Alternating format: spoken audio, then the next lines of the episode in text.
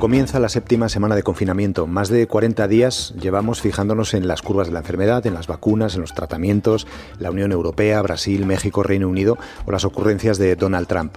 En todo este tiempo, casi nadie ha mencionado a África. Lo hizo Josep Borrell el pasado 9 de abril.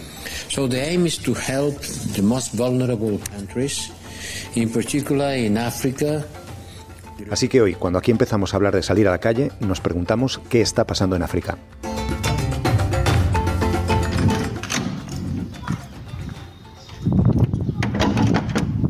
Este ruido que escucháis es eh, el portal de la casa en la que vive José Naranjo. Nada, Pues cuéntanos qué, es- qué- qué- dónde estamos, José. Pues mira, estamos ahora mismo en Fanok, que es un barrio de la ciudad de Dakar. Eh, no hay mucha gente en la calle, eh, estamos en, el comienzo del Ramadán y, además, pues bueno, pues esta pandemia hace que, la gente no salga demasiado. En la tiendita veo hay dos o tres personas comprando. Eh, no es la vida normal, pero tampoco es el confinamiento total, digamos, que se está viviendo en, en España. José Naranjo es el corresponsal para África de- del periódico El País, cubre todo el continente, aunque él su base la tiene en Senegal, en Dakar, que es eh, donde, donde está ahora mismo y, desde donde hablamos con él. Eh, porque justamente lo que está pasando en Senegal, por ponerlo como ejemplo, ¿qué es? ¿Cómo, ¿Cómo estáis viviendo allí esta pandemia? Nos dices que el confinamiento no es igual que aquí, ¿no? Por ejemplo. No, aquí eh, son muchos los países que han adoptado medidas rápidas y, y hasta cierto punto drásticas, ¿no? Como el cierre de fronteras, prohibición de todo tipo de actos públicos, ¿no? Por ponerte un ejemplo, ahora que estamos en Ramadán y sin embargo no está habiendo, eh, digamos, encuentros en las mezquitas, ¿no? Y eso es algo que la gente lo está viviendo de una manera eh, muy intensa, ¿no? Pero no hay un confinamiento total, hay un toque de queda nocturno, eh, la actividad diaria se ha visto muy, muy reducida porque sí que se recomienda a la gente que salga lo menos posible, pero, pero cuando uno sale sí que se encuentra pues que la gente va a sus trabajos. Yo creo que eso tiene mucho que ver con el hecho de que aquí la mayor parte de la gente vive muy al día. Eh, eh, la gente vive en el, en el comercio informal, van a los mercados a vender, etcétera.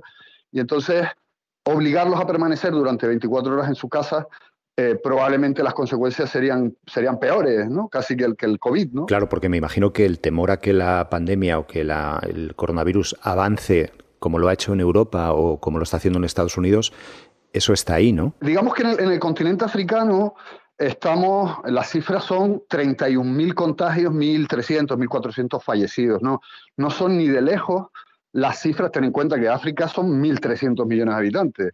Entonces, claro, no son ni de lejos las cifras de España, de Italia, de China, de Estados Unidos, eh, pero sí que hay un, un constante crecimiento ¿no? en, esa, en, eso, en esas cifras, en ese contagio. Y se sabe que hay transmisión comunitaria, que el virus está circulando. Los expertos nos hablan de que hay un, contagio, digamos, que no se está detectando, que no aparece en las cifras. Y aquí además eh, la población es muy joven. Ten en cuenta que solamente el 5% de la población tiene más de 60 años y el 50% tiene menos de 20.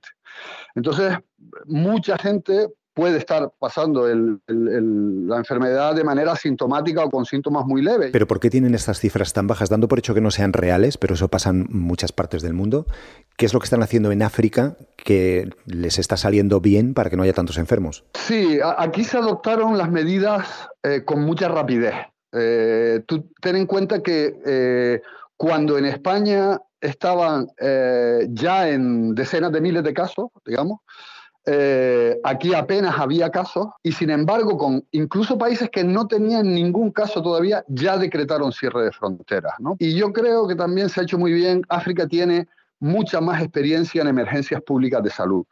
Eh, ya, ya hemos oído hablar tanto del ébola, que eso ha afectado a algunos países, pero es que no solo el ébola, tuberculosis, malaria, el VIH, hay toda una serie de enfermedades que requieren de protocolos y planes de contingencia de detección precoz en las comunidades. Y eso hace que en las propias comunidades haya sido, digamos, esté, esté más engrasada, digamos, esa maquinaria eh, que permite en cierta medida compensar esa falta de, recursos. Pero esa maquinaria que mencionas es algo intuitivo de conocer a alguien que está enfermo y aislarle automáticamente o se basa también en el hecho de que hay test, que se hacen pruebas, que se regula a la gente por la calle. Es más implicación comunitaria. Eh, eh, por ejemplo, Aquí en Senegal, en todos los barrios, en todos los pueblos, existen lo que aquí se llaman agentes de salud comunitario, que son gente que no necesariamente tienen que ser enfermeros o médicos, pero que están muy en contacto con la comunidad, que tienen una mínima formación y que, tienen engrasado ese mecanismo de comunicación con,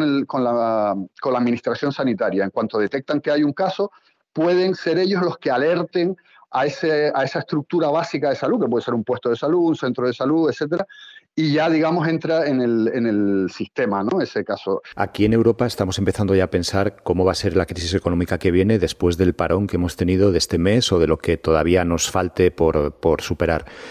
¿Cómo va a afectar todo esto a África? ¿Cómo va a quedar la economía de sus países? ¿Qué es lo que va a pasar? Pues ya está pasando. Es, un impacto que, bueno, hay quien dice que incluso puede ser peor que, que la propia crisis sanitaria. ¿no? Eh, hay que tener en cuenta que África es enormemente dependiente del exterior, que exporta fundamentalmente materias primas. Sus principales clientes son China, Estados Unidos y Europa. Si se produce una bajada de la demanda y ya se está produciendo, eh, habrá caída de precios y habrá, pues, fruto de esa, bajada de la demanda, pues muchas empresas, mucha, mucho sistema productivo, digamos, eh, se va a sufrir. Y ese es el gran, el gran, uno de los grandes problemas. Luego, no, no existen eh, mecanismos fluidos, digamos, de, de comercio interno. Eso le hace más dependiente todavía. Todo eso ya se está viendo, ya, ya está viendo escasez de productos, ya está viendo subida de precios de productos básicos, eh, el desempleo va a subir. ¿Dónde ves tú los puntos más sensibles o los países más débiles o donde el, drama pueda ser mayor? A mí lo que más, y a mucha gente, lo que más nos preocupa es, es que la pandemia se dispare, que haya una explosión de casos en países, pues no sé, como Burkina Faso, como la República Democrática del Congo, como Mali, como Chad, Níger, que es el país más pobre del mundo. E, en el Sahel central, Mali, Níger, Burkina Faso, hay 3 millones de refugiados y desplazados. Si el coronavirus entra en, los campos de desplazados en esa zona, las, las, condiciones de hacinamiento en las que viven y la falta de higiene muchas veces eh, van a complicar muchísimo las medidas de contención. Y por supuesto, los, grandes, los suburbios de las grandes ciudades, de Lagos, de Johannesburgo, en donde la gente vive, digamos, en unas condiciones que va a ser muy complicado luego de tener la transmisión comunitaria. Yo creo que ese, esa es la gran, gran preocupación ahora mismo. Lola Huete Machado es la directora de Planeta Futuro, es la sección de desarrollo, pobreza y desigualdad que se publica en el país diariamente, con información muchas veces de África, de lo que pasa en el continente africano. Y ahora, diariamente, se está actualizando minuto a minuto con lo que es la última hora de la pandemia en África. Lola, cuéntanos un poco, contextualiza qué es lo que está pasando en el continente, si es que se puede decir algo general de un continente tan grande.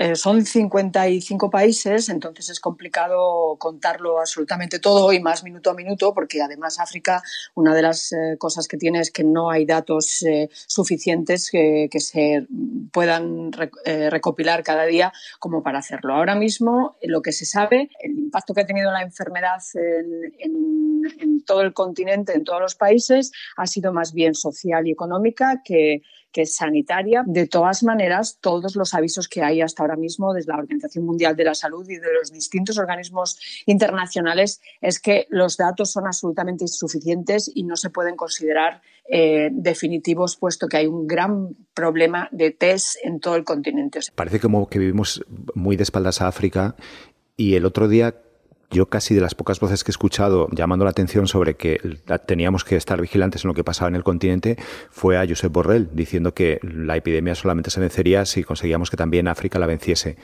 ¿Por qué es tan importante si el coronavirus se extiende por África y, por ejemplo, no hay acceso en los países más pobres, como ya está sucediendo con esto que te digo, malaria y tuberculosis, si no hubiera, por ejemplo, acceso a las vacunas para los países más pobres de coronavirus, eh, habría un foco abierto constantemente. Los virus no saben de fronteras, entonces eh, el contagio entre regiones, entre ciudades, entre países, entre continentes, es una cosa que de repente acabamos de, de conocer todos en nuestra propia carne. Entonces, yo creo que si algo puede cambiar el coronavirus es eso es muy peligroso dejar las enfermedades infecciosas sin tratar.